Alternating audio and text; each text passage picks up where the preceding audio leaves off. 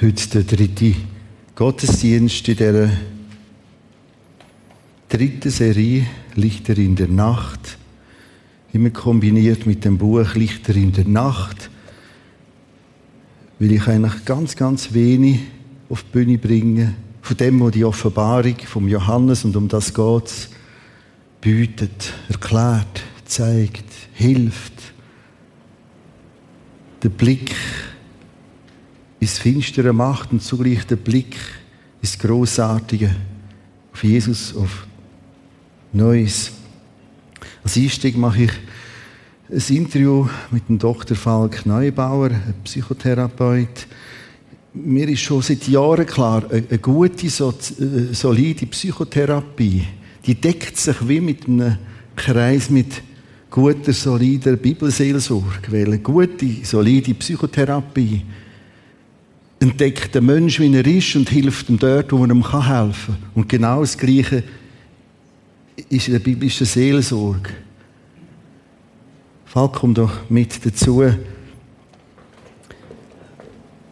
Er ist sonst auch hier im Prisma als ärztlicher Psychotherapeut und ich in meiner Rolle als Pastor hier haben wir so etwas wie ein gegenseitiges Coaching ungefähr ein Jahr wir lernen voneinander, wir diskutieren interessante Themen. In deiner Praxisfall hängt auch das Bild, das ist nicht ein Glassee, sondern ein Eisberg, oben und ein ganz grosser Teil unten. Jetzt habe ich letzten Sonntag den Gottesdienst abgeschlossen mit dem Gedanken, hey, keine Angst, aufschauen auf Jesus. Und richtigerweise sagst du, nur das greift nicht bei allen. Andere bleiben in der Angst. Wenn man jetzt das aus deinem Schaffen her würde beleuchten, was ist das Problem? Ähm, wir alle bestehen aus diesem Eisberg, auch die Therapeuten, also auch ich. Nur irgendeiner hat es vor 100 Jahren mal entdeckt. Es ist auch vorher genau gleich gewesen. Und da ist alles drin, was wir vom Mutterleib an bis heute erlebt haben. Die Seele sortiert das aus für uns, aber damit ist es nicht weg, nur auf Ziete. Und was passiert, wenn ich jetzt merke, ich, kann, ich, ich bleibe in der Angst? Ich probiere auf den Jesus zu schauen, aber irgendwie bleibe ich in der Angst. In den Fällen kann es sein, dass irgendwas von der Vergangenheit wohl sogar meistens gut gemeint von den Eltern, helfen wollend, irgendein Konflikt oder irgendetwas ausgelöst hat, irgendeine Angst oder irgendeine Verletzung. Und durch irgendeine banale Situation im Alltag kann das wie getriggert werden. Also ein, die Seele entdeckt einen Zusammenhang zwischen früher und dieser scheinbaren banalen Situation oder ausgelöst durch deine Geschichten, Verlustängste oder was auch immer da reaktiviert wird. Und dann erleben wir, ohne zu wissen warum, Angst, die, obwohl wir gläubige Christen sind, sich in den Fällen beim Aufschauen zu Gott nicht beruhigen lässt. Du beschreibst das sehr bildhaft oft. Es ist besetzt. Sag nur etwas zu dem. Wie meinst du das? Anderes Beispiel ist die Identität in Gott finden. René hat ein super Buch geschrieben, das habe ich gelesen und ich habe danach gedacht, das kann man nicht anschaulich herüberbringen. Warum? Ich auch teilweise. Wachen wir dann morgens nicht strotzend vor Selbstbewusstsein und Glück auf, weil wir Identität in Gott haben? Der Platz ist häufig in den Fällen besetzt, zum Beispiel durch die Brille des Vaters, wie er uns gesehen und bewertet hat, Leistung gefordert hat, was auch immer. So bewerten wir uns selbst. Und dann hockt da ganz tief der Vater und Gott kommt wie. Und Mutter nicht, vielleicht auch noch? Im schlimmsten Fall beide. Manchmal auch nur die Mutter. Uh Und wie gesagt, die wenigsten Eltern, das ist mir wichtig an der Stelle zu sagen, machen irgendwas absichtlich. Also mhm. das passiert. Und auch die Eltern, die jetzt denken, also ab jetzt muss ich mir noch mehr Mühe geben, lass das. Man kann es nie perfekt machen und darf es auch gar nicht machen. Wie mit dem Schmutz, mit dem man konfrontiert werden muss, wenn sich das Immunsystem entwickeln soll. Aber jetzt ist da was passiert mit dem Vater, man weiß es gar nicht, die Seele hat es aussortiert und wir hören Identität Gott, glauben das auch, aber sind immer noch vor der Pubertät abhängig von dem, was Vater über uns denkt. So war es bei mir zumindest. Und wie oft begegnet er das in deinen Gesprächen in der Praxis jetzt in Rüti? Nicht falsch verstehen, aber wenn man den Beruf 18 Jahre macht, dann ist es fast schon langweilig, banal, weil es häufig immer im Kern, wenn man das ganz runterbricht, entweder ein Liebesdefizit oder eine Angst ist, die sich in letzter Ursache finden lässt. Mhm. Also immer. Mhm. Und dein Appell ist ja aufräumen. Aufräumen. Aufräumen. Das heisst, nicht alle müssen zu dir kommen. Äh, Im Moment wird es terminlich sowieso in der Praxis schon wieder sehr eng im Terminkalender. Wir haben ganz viele auch im Prisma, wo dir könnt und wollen helfen. Im Prisma Gebet, äh, wo Leute auf dich warten. Jetzt, als Christ und Psychotherapeut in dieser Kombination redest du von einer anderen Dimension als Ressource vom Christsein, als ganz etwas Besonderes. Eben, wir nennen es so banal Aufsehen auf Jesus. Was meinst du, wie würdest du das formulieren? Da passiert schlicht Göttliches. Ähm, auch nachdem ich aufgeräumt habe, kam das, was mich heute trägt und wirklich schwer einem Nichtchristen gegenüber in Worte zu fassen, ist dieser Blick durch alles hindurch auf Jesus, auf unser wahres Zuhause, auf auf das Getragensein, auf einen Frieden, der jede Vernunft übersteigt, wie es im Segensgebet ist. Das kann keine noch so erfolgreiche Therapie bewirken. Das bewirkt, wenn man die Wahrheit entdeckt hat. Hast du den Eindruck, dass auch als Christ nochmal andere Möglichkeiten und Ressourcen hat? Also wenn ich das rein innerweltlich muss klären. Zum Beispiel Vergebung. Ähm, das streben wir ja alle an. Und das ist die beste Voraussetzung für eine Therapie, weil Versöhnung mit sich und allem, was passiert ist, ist auch bei den Nichtchristen zutiefst Ziel der Therapie. Aber Christen bringen da grundsätzlich schon mal auch die Bereitschaft dazu mit, nicht anklagen zu wollen, sondern ja, manchmal über Rebellion oder was auch immer, aber im Kern vergeben zu wollen. Merci vielmals, Falk.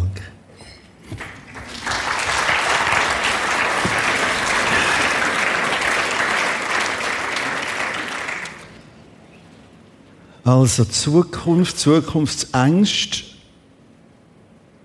Die einen probieren es jetzt verdrängen, weil anders macht Angst. Gang einfach an das her, wo Angst macht. Wir können die Zukunft, die nähere und unmittelbare, nicht rosiger malen, als sie tatsächlich die Bibel beschreibt.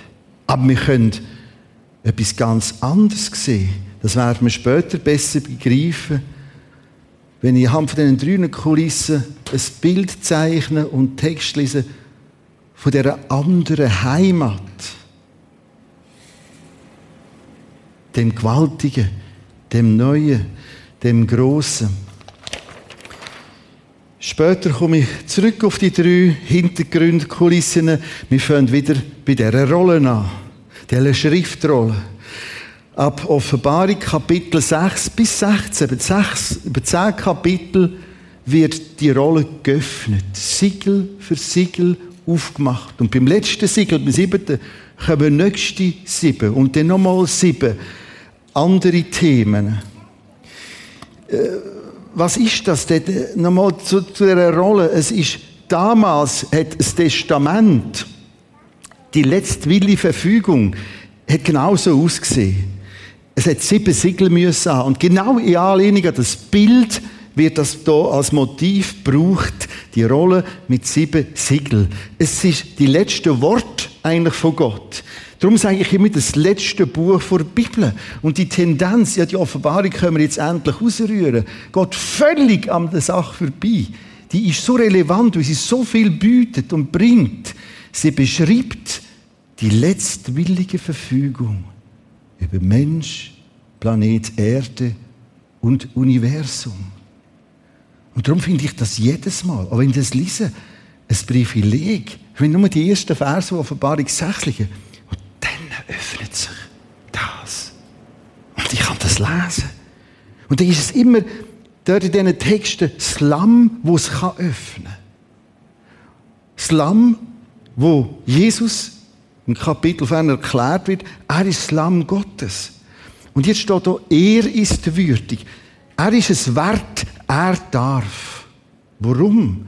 Weil er als Sohn Gottes Lamm geworden ist. Das eine Variante ist der Chef, der im Sessel bleibt, im kühlten, klimatisierten und dann sagt er was sie jetzt machen müssen. Und genau das ist er nicht gesehen. Er ist vom Sessel weg, in Dreck, in Schweiß, in Schwierigen, in die ganze Verachtung hinein, Kreuzigung, Tod. Und darum bleibt er in dem Motiv, die Bibel bleibt ständig das Lamm, das Lamm Gottes. Er, er darf das öffnen. Wir haben das letzte Mal das erste Siegel aufgemacht, das zweite Siegel, das dritte Siegel, das vierte Siegel. Und man hat gemerkt, das geht gerade sehr galoppierend zu und her. Erste, zweite, dritte, vierte apokalyptische Ritter, dort zeichnet vom Erwin Oberhänsli, Bilder sind im Buch und hinten heute noch das letzte Mal nochmal ausgestellt. Gerade beim Eingang rechts sind düstere Bilder. Das eine zwar, das erste, da geht es um Frieden. Da ist der Versuch von Weltfrieden. Und Frieden wird immer wie ein dramatischeres, wichtigeres Maß und ein Wert. Wir müssen irgendwie Frieden überkommen. Das alles wird immer enger auf dem Planet. Und das sind ganze Völkerwanderungen. Und jetzt probiert man da Frieden zu machen. Jede Friedensbemühung ist wertvoll, nicht falsch verstanden. Jede Bemühung ist hilfreich. Jedem Gremium, jede UNO-Veranstaltung. Nur schildert der Ehestreiter, es kommt der Punkt, wo man das zwanghaft verordnet. Jetzt Einschub. Ich habe nie gesagt, was mir jetzt schon wieder nachher gesagt hat, der Antichrist sei ein Chines. Was ich sage, wir können im Moment am Beispiel China als etwas ein bisschen skizzenhaft von dem sehen. Letzten Sonntag, während wir da sind, haben andere vorher nach zwei Seiten, Doppelseiten, NZZ am Sonntag. Top, top Dokumentation. Und dort wird erst der Versuch unternommen, Frieden digital herzustellen. Der Titel oder ein wichtiger Kernsatz ist digitaler Leninismus. Die kommen heute nicht mehr. Ich bin Marx und ich bin Lenin und ich bin Mao. Das ist alte, nicht Julia, das ist alte Kulisse. Das kommt heute viel digitaler. Und es gibt jetzt auch den Versuch, jetzt können wir langsam Polizei und gewisse abschaffen, weil jeder ist mit Gesichtserkennung, sogar der Gang, ich weiß nicht, wie sie mehr würden, digital erfassen mit meiner Hüfte. Und das wird genau beobachtet und scored, gemessen. Du kannst bis hin, hier auf Rappi Bächlihof, und dann haben hunderte Chinesen kommen, haben sie ein grosses Zelt und ein Scoring. Der Reis, du bist ein Sechsi, du bist nie über Rot bei Rot über Dampel. Und jetzt gibt es ein ganzes Gesellschaftsscoring. Was machst du? Wo bist du? Wie bewegst du? Wer schaust du? Was liest du? Was hörst du? Was kaufst du? Und plötzlich du bist dermaßen, also du, ähm, etwas klauen wird fast ganz schwierig. Das ist gerade, das ist gerade erfasst. Und jetzt merken plötzlich, aha, wir können das heute mit der heutigen, und darum rede ich vom globalen, digitalen, wo es ganz anders macht denn je. Eine ganze Gesellschaft. Das ist mit der Zeit per Befehl, per Ideologie, so läuft es. Und das kommt raus aus dem ersten Ritter irgendeine Form in diese Richtung. Vielleicht nochmal ganz anders entwickelt. Weil auf dem Planeten wird es zur Zeit immer um Ressourcen gehen. Und die Klimaproblematik wird nochmal näher an die Ressourcenfrage hergehen. Und ist aus meiner Lieblingssendung praktisch jeden Abend, heute Journal, das Beste, was ich kenne als Infomagazin, ZDF, sehr aufwendig gemacht. Am Donnerstagabend, was das Klima betrifft, jetzt muss man es hören, das ist kein christlicher Sender. Was das Klima betrifft, wechselt es jetzt vom Trab in den Galopp. Hä? Als wäre das Bild im Hintergrund. Und so das Thema, wo beschäftigen, wo herausfordern. Ganz wichtig, und jetzt äh, fahre ich weiter. Details könnt ihr im Buch lesen, die, die letzte Stunde nicht da sind. Achtung! Nicht Gott sattelt die Ross. Nochmal anders gesagt. Nicht Gott hat einen Stall und sagt, so, jetzt lassen wir mal die Rössli traben. Jetzt geben wir denen da so irgendwie. Sondern das Ganze ist, und jetzt kommt das Fremdwort, inhärent. Was meine ich mit inhärent? Ich habe das Wort erst vor zwei, drei, vier Monaten kennengelernt, aber es ist dermaßen treffend. Und zwar habe ich von jemandem da, der im Bereich Gesundheit, Krankenwesen geforscht hat und geschafft, geschafft hat, hat mich gefragt, kannst du für mich einen Text gegenlesen? Und ich habe das selbstverständlich gemacht, hochspannend. Und der kommt inhärent vor. Inhärent meint, es ist in sich das Ergebnis schon drin. Ein Beispiel. Also, meine Wohnung, und da ist mein Büro, und gerade im Büro ist die Küche. Und in unserem Wochenrhythmus gibt es manchmal äh, Tage oder ein Menü, wo ich dran bin, weil Gunda, meine Frau, auch arbeitet. 50 Prozent. Und jetzt, ähm, das ist letzte, vorletzte Woche gesehen, habe ich, also, das gibt, das, das gibt nicht, das gibt nicht fünf Gänger. Das ist äh, einfach. Also, nimmst Wasser, ein bisschen Salz drin und Teigwaren. So. Und jetzt, äh, weil ich immer schnell bin, tschack, aufs Neune und sofort wieder ins Büro, Tür offen gelassen und das nächste Telefon gemacht. Plötzlich habe ich offensichtlich so einen Schrei abgelassen. Der andere ist auch nicht rausgekommen, bis da ein Bombenplatz ist in meinem Büro. Und dann habe ich erklärt, ich habe gemerkt, das brodelt da und kocht darüber raus. Das war inhärent. Was heißt das? Wenn man das so blöd macht, wie ich das gemacht habe, kommt das gar nicht gut. Wenn ich den Topf nehme, Wasser und aufs Neune schalte und telefoniere, muss es sich so entladen. Muss es so gehen. Das ist inhärent. Und jetzt verstehen wir das besser. Was da steht, was ich da lese, was uns die Bibel in diesen, in diesen Siegel erklärt, ist ganz typisch inhärent. Die Masse auf dem Planet will gottlos sein bis Gott mehr und mehr loslässt. Und jetzt kommt es nicht gut. Das ist ganz typisch das Inhärente, um das zu verstehen. Wir merken es auch am nächsten Siegel. Das fünfte, auch ein tragisches Siegel. Christenverfolgung. Du merkst, nicht Gott macht das sondern weil die Masse so will, sagt Gott plötzlich, für eine kurze Zeit, wir werden das jetzt hier zeichnen, okay, okay. Genauso sehen wir den apokalyptischen Ritter, da ist nur ein kurzes Wörtchen, komm. Das ist nicht ein Wörtchen, wo, komm, jetzt machen wir den Hebel auf, Rössli, traben, sondern komm, kurz dramatisch. Zurück zum fünften Siegel. Das ist der aktuelle Weltverfolgungsindex 2019.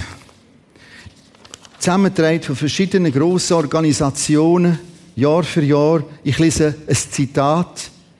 Derzeit herrscht die größte Christenverfolgung aller Zeiten.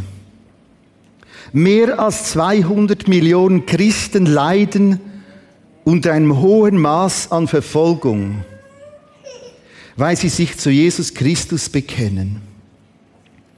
Das sind immense, Dimensionen. Derzeit herrscht die größte Christenverfolgung aller Zeiten. Das heißt, all die Siegel, die hat es schon gegeben. Da sagen ja, halt, aber das hat es doch alles schon mal gegeben. Die apokalyptische. Ja. Aber da passiert plötzlich eine Verdichtung, eine Intensivierung. Und ich lese das und stelle plötzlich fest, ach so, von dem redet ja Gottes Wort. Ich lerne auch daraus, nicht Gott hat die gemacht, sondern dass es Inhärente, wo Gott darüber weint, dass sich so entwickelt. Übrigens auch der Gebetsöbe auf dem Flyer, merken, wir haben auch eine Zone, wo steht Gebet für Gefolterte, Gefangene, Märtyrer. Kommen, betet für die. Das Nächste, auch nur noch kurz antippet. Das sechste Siegel. Erdbeben, kosmische Turbulenzen. Ich lese das und merke, okay, das kann noch viel schwieriger werden. Wir wissen auch nicht, was die Klimathematik alles noch wird machen. Wir wissen auch nicht, was es macht, wenn der Thermofrost ganz massiv sich auftaut, auflöst. Wir haben Ahnung, wir haben Ideen. Wir wissen gar nicht, die Gewichte, die sich plötzlich verlagern, wenn Polkappen abschmelzen. Wir haben Modell. Wir reden heute von dem. Wir wissen auch nicht, was ist alles vom Mensch gemacht. Wahrscheinlich ein grosser Teil der Klimaproblematik. Aber was macht auch die Sonne? Wer wach war in der aktuellen News, wir haben heute Bewegung auf der Sonne und Funktionen, die anders sind, neu sind, komisch sind, größer sind. Ja, und da sind wir bei dem düsteren Thema.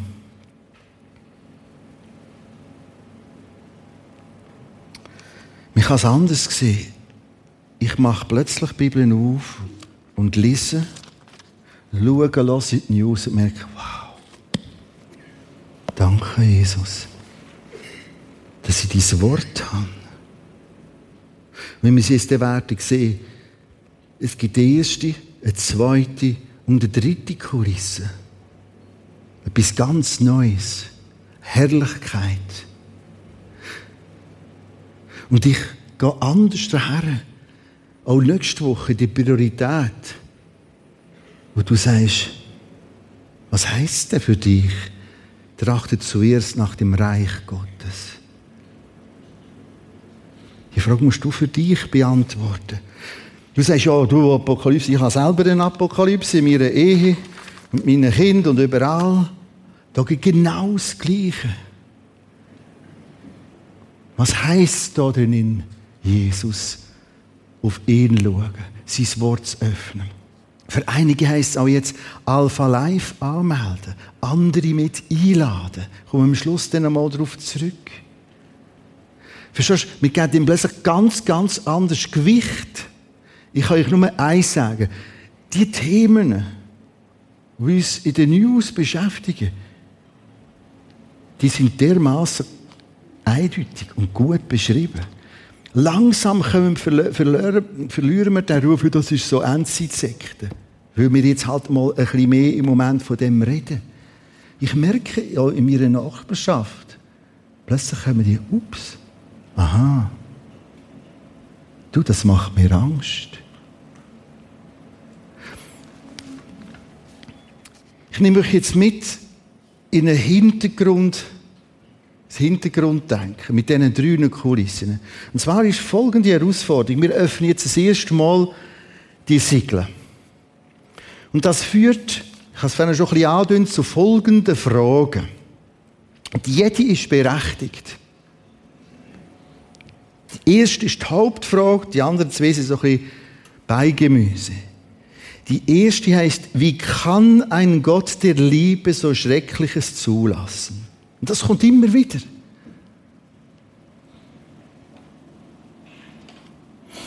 Oder ist der Gott eventuell doch ein schwacher Gott. Ist ihm das Ganze doch entglitten? Oder existiert er gar nicht? Ich zeichne euch jetzt auf die drei, drei Planeten Erde je ein paar Hände. Der Planet ist ein bisschen in der Mitte, der ist weiter unten und der ist höher oben. Die werden das Gleiche auf den Screen sehen. Eins, zwei, drei.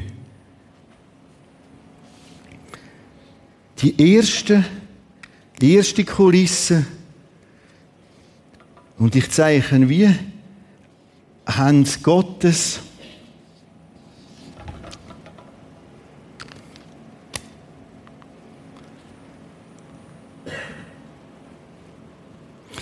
Das ist so, wie man jetzt kann Welt und Gott beschreiben, Menschheit und Gott.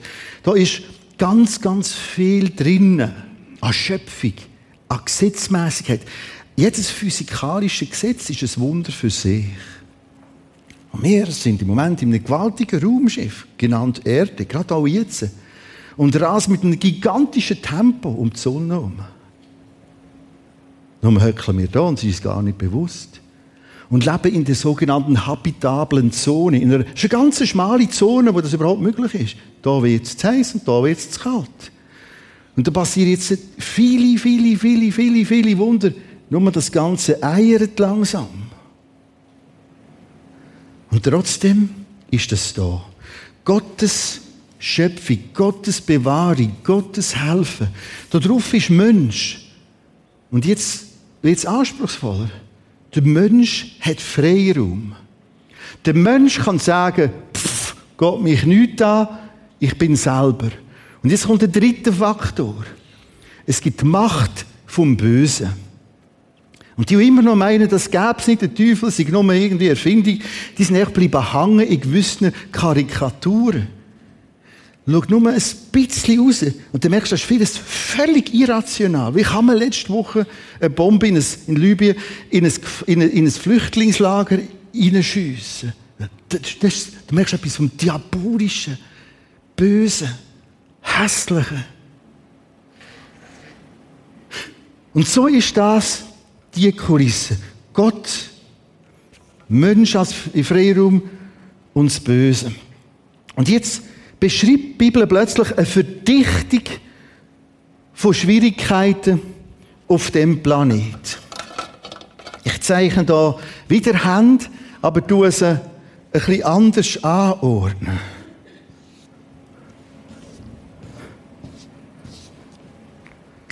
Oder auf dem Screen so dargestellt.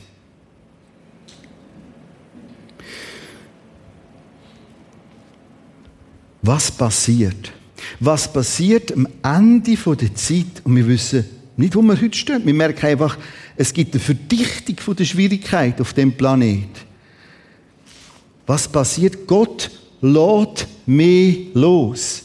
Achtung! Es ist ihm nicht entglitten. Aber Gott lädt los. Gott macht noch nicht das, was er eigentlich könnte. Das werden wir jetzt besser verstehen. Und plötzlich haben wir ein bisschen einen Zusammenhang vom Ganzen. Weil da hinten sieht das so aus.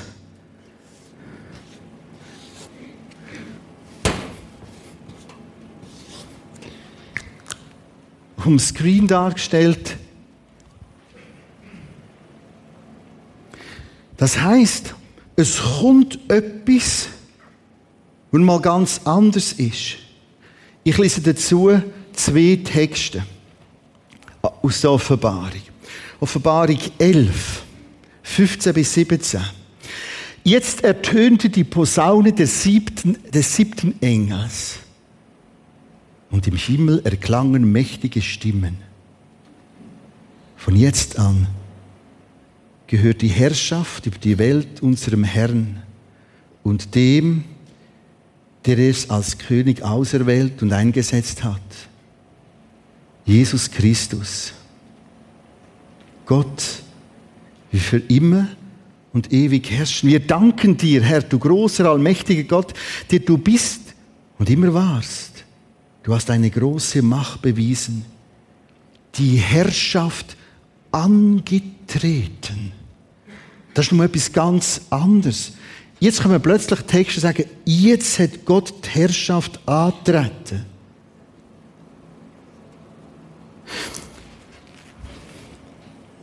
Da lässt Gott noch mehr los. Die Bibel nennt das Zeit der Trübsal, der Bedrängnis. Redet von sieben letzten Jahren. 42 Monate, 1260 Tage. Gott ist aktiv, hilft. Aber du merkst, es ist noch nicht da. Nächste Text, das Gleiche nochmal sagt. Und wieder hörte ich viele Stimmen wie von einer großen Menschenmenge. Gewaltig. Wie das Tosen einer mächtigen Brandung. Wie lautes Donnengrollen. Ach du, wie das wow, eingeleitet ist. Sie riefen. Halleluja, lob den Herrn. Denn der allmächtige Gott, unser Herr, hat seine Herrschaft angetreten. Genau die gleiche Formulierung. Wo ist das? Offenbarung 19. Wann ist das? Denn wenn Jesus Christus wiederkommt, am Ende dieser letzten Zeit, steht plötzlich, Jetzt hat er seine Herrschaft angetreten. Warum sind die drei Kulissen so wichtig? Wenn du das nicht unterscheidest, bist du plötzlich frustriert. Du bist da, sagst jetzt soll er endlich. Und er sagt, ich mache. Gut auflassen auf Formulierung, aber ich mache nicht alles. Und da Warum das? Was soll das? Und Gott sagt, ich könnte, aber ich lasse nochmal das Inhärente zu, zulassen. Schau, offensichtlich muss sich das Böse wie ausreifen. Es gibt drei Texte, habe ich auch in meinem Buch. Das Böse muss wie ausreifen. Das Böse muss nochmal in seiner ganzen Tragik und Hässlichkeit sich zeigen in der Freiheit vom Mensch. Und plötzlich kommt Jesus wieder, das wäre da zwischen ihnen, und nachher, jetzt, jetzt hat er die Herrschaft angetreten. Und jetzt verstehen wir plötzlich, aha, da öffnen sich Siegel und Gott leidet mit. Da öffnet sich Dramatik und Gräben und Gott sagt, okay, wenn es unbedingt muss sein, ich lasse noch mal ein Stück mehr los. Du merkst in diesen Texten, Offenbarung 12, Satan werde noch mal auf die Welt geworfen und ihr weißt, dass er nur kurze Zeit hat. Du hast die Hand Gottes, du hast den Mensch und Satan. Du hast genau die gleichen Faktoren da. Du hast genau das Gleiche da hinten. Offenbarung 20 und 21. Jetzt wird das Böse bunden. Denn was uns nagt, ist nicht, dass man zu wenig Ressourcen hat auf dem Planet. Was uns nagt, ist nicht, dass man zu wenig Leute ernähren auf dem Planet, sondern es ist Korruption, das Falsche, das Böse, das Hässliche. Und plötzlich ist das Böse gebunden. Gott macht alles neu. Keine Träne mehr. Und jetzt merkst du, wir haben immer Tendenz, dass wir wissen, wir sind noch da, aber wir wollen schon das. Und nicht wenige hängen plötzlich ab. Sie sind da und Gott zählt doch, er macht ja nicht, stimmt das überhaupt? Und sie merken, dass es eine Heilsgeschichte gibt, eine Entwicklung.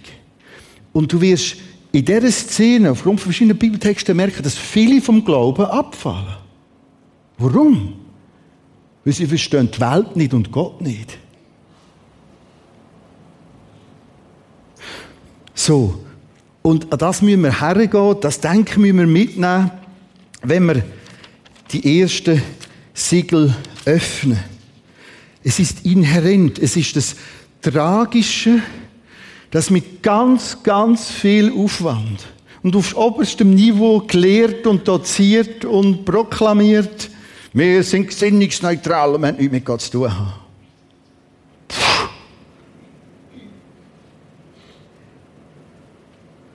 Und dann öffnen sich schwierige Sachen. Offenbarung 7.1, ich bringe jetzt noch so ein paar Slots, ein paar kleine Ausschnitte. Offenbarung 7.1 steht so. Dann sah ich in jeder der vier Himmelsrichtungen einen Engel stehen. Sie hielten die Winde und Stürme zurück. Kein Lufthauch war zu spüren. Großartig beschrieben. Weder auf der Erde noch auf dem Meer. Nicht ein Blättchen raschelte an den Bäumen. Es beschreibt Folgendes. Sowohl da wie da passiert viel, viel, viel mehr Bewahrung, als wir denken und uns bewusst ist. Es wäre jetzt völlig falsch verstanden, Gott lässt alles sausen. Du hast mit in den apokalyptischen Texten, Offenbarung 7, Gott haltet die Stürme zurück von Osten, Westen, Norden, Süden. Das Bild von Schutz, von Bewahrung. Gott ringt, Gott kämpft. Es macht auch ihm keinen Spaß, dass es so läuft, wie es läuft, dass der Kochtopf drüber raussprudelt und der Christen hat wieder auf ein 9 aufgetan und die ganze Sache explodiert. Ja, wenn er könnte, würde es auf ein 20 aufschrauben. Und pff, das wäre dann inhärent, Dramatik, pur. Ein anderer Text, andere Beobachtung. Offenbarung 7,4. Da liest ich plötzlich von 144.000 Judenchristen, die bewahrt sind. Und was ist es? Jedes Mal mit dem kommen, vor allem die Schweizer, sagen, wer sind denn die 144.000? Warum 144.000? Sind es wirklich 144.000? Wir bleiben ganz schnell an irgendwelchem Schnickschnack bei Zahlen hängen. Ich kann euch die 144.000 Zahl nicht enträtseln. Es gibt etwa 10, 12 Varianten. Und sobald ich theologisch merke, das wird nicht in sich schlüssig oder erklärt, einfach stehen. Ganz cool. Dann müssen wir es auch nicht wissen. Aber was wir können wissen, die 144.000 werden versiegelt, auf die Seite genommen. Und Gott sagt, hey, das sind meine Leute. Und ich kämpfe für sie. Und jetzt merkt ihr wieder, das ist Seelsorge da drin. Das ist großartig. Was ich will sagen, da und erst recht da. Gott schaut für seine Leute. Er versorgt, wer sich von Gott lässt, versorgen. Keine Angst, aber Respekt. Das ist so ein spannender Das ist nicht ein Text, um sich jetzt streiten wegen 144.000. Das ist ein Text um Geniessen. Und das liest. Die Bemühungen von Gott. Oder etwas anderes. Auch Offenbarung 6, Vers 10. Da haben wir eins von diesen Siegeln, das fünfte über Christenverfolgung, wo sich irgendwie da nochmal massiv verdichtet. Und dann kommen die zu Wort. Und sie stellen eine Frage. Wer weiß, was die fragen? Wer hat's? Wie lange noch? Ich kann den Satz 20 Mal lesen und du denkst, der Christ hat einen Flick gehabt mit dem Zeugs. Aber muss man vorstellen, so passiert mit in dieser Dramatik hin, ganz menschlich. Wie lange noch? Und Gott sagt nicht, oh, ruhig jetzt, sondern er nimmt es voll auf. Du merkst, Gott liegt mit. Auch wenn er das aufgreift, er reagiert. Auch dies, wie lange noch? wird gehört. Es ist heller endlich. Es ist noch nicht da. Und darum spüren wir oft noch so Spannung, so wie Gegensätze. Ich werde nachher noch einen Text von hier lesen. Ein ganz spannender Text ist Matthäus 26, 53. Dem kann ich es noch mal zeigen. Gartige Zimmerni. Judas verrotet Jesus. Sie kommen, die Soldaten, der Petrus wie immer, Ohr ab. Und jetzt kommt eine interessante Formulierung. Dort steht, hör auf, stopp, Petrus. Meinst du nicht, ich könnte zwölf Legionen Engel rufen und Gott würde sie schenken, schicken? Verstehst du? In dieser Zeit ist einiges noch könnte und Würde. Und da ist, es ist vollbracht. Alles neu. Und du merkst auch in diesen Texten, wo Gott sagt, wo ihr sagt, wir sind noch nicht dort. Darum, Apokalyptik hat viel damit zu, dass ich die drei Kulissen voll nebeneinander habe. Und immer weiss, das ist jetzt, da kommt noch eine Verdichtung und das ist das Eigentliche.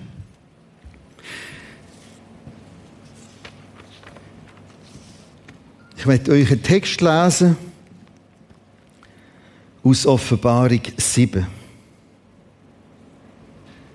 Ab Vers 9. Und der Text, der ist so aus dieser Szene herausgeschrieben. Sowohl der wie vor allem der. Und meint das Bild, die Kulisse. Und nimmt jetzt genau das auf, was der Falk als gewaltige Ressource im Interview gesagt hat. Christen haben eine andere Heimat. Ein anderes Zuhause.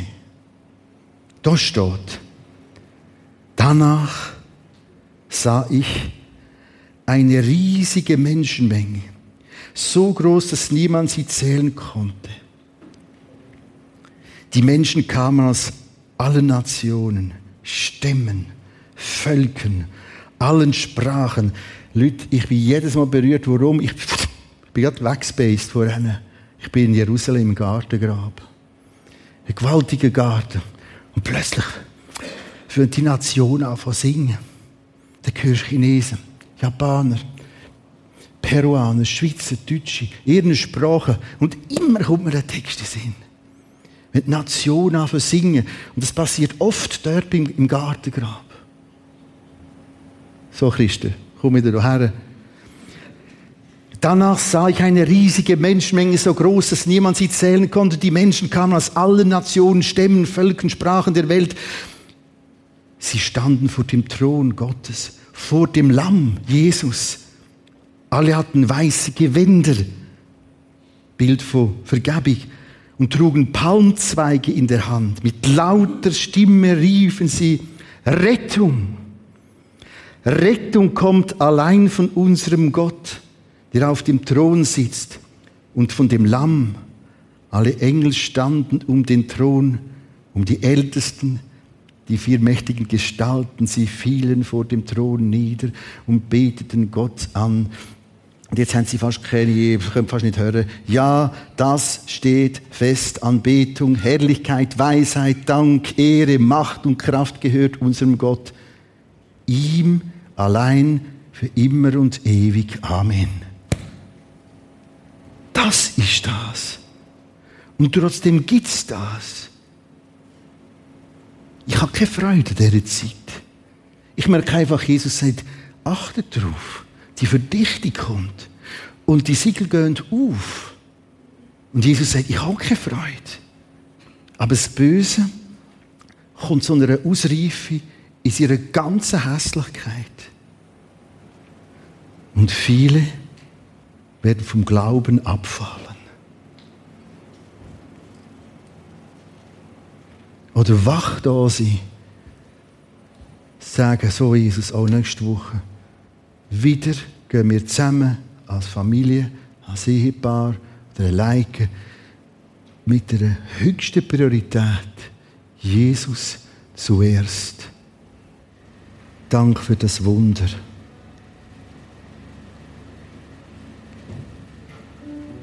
dass wir viel, viel, viel, viel, viel, viel weiter sehen können. Und ich muss mir nicht einbilden, nicht autosuggestiv mich irgendwie doppen, sondern habe dein Wort.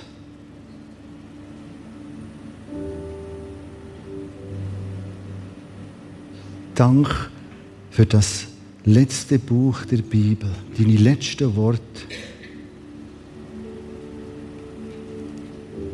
Lamm Gottes, Jesus, es tut uns leid, dass du auf dieser Welt so verachtet bist. Von der Masse von Menschen, die gescheiter will sein als du.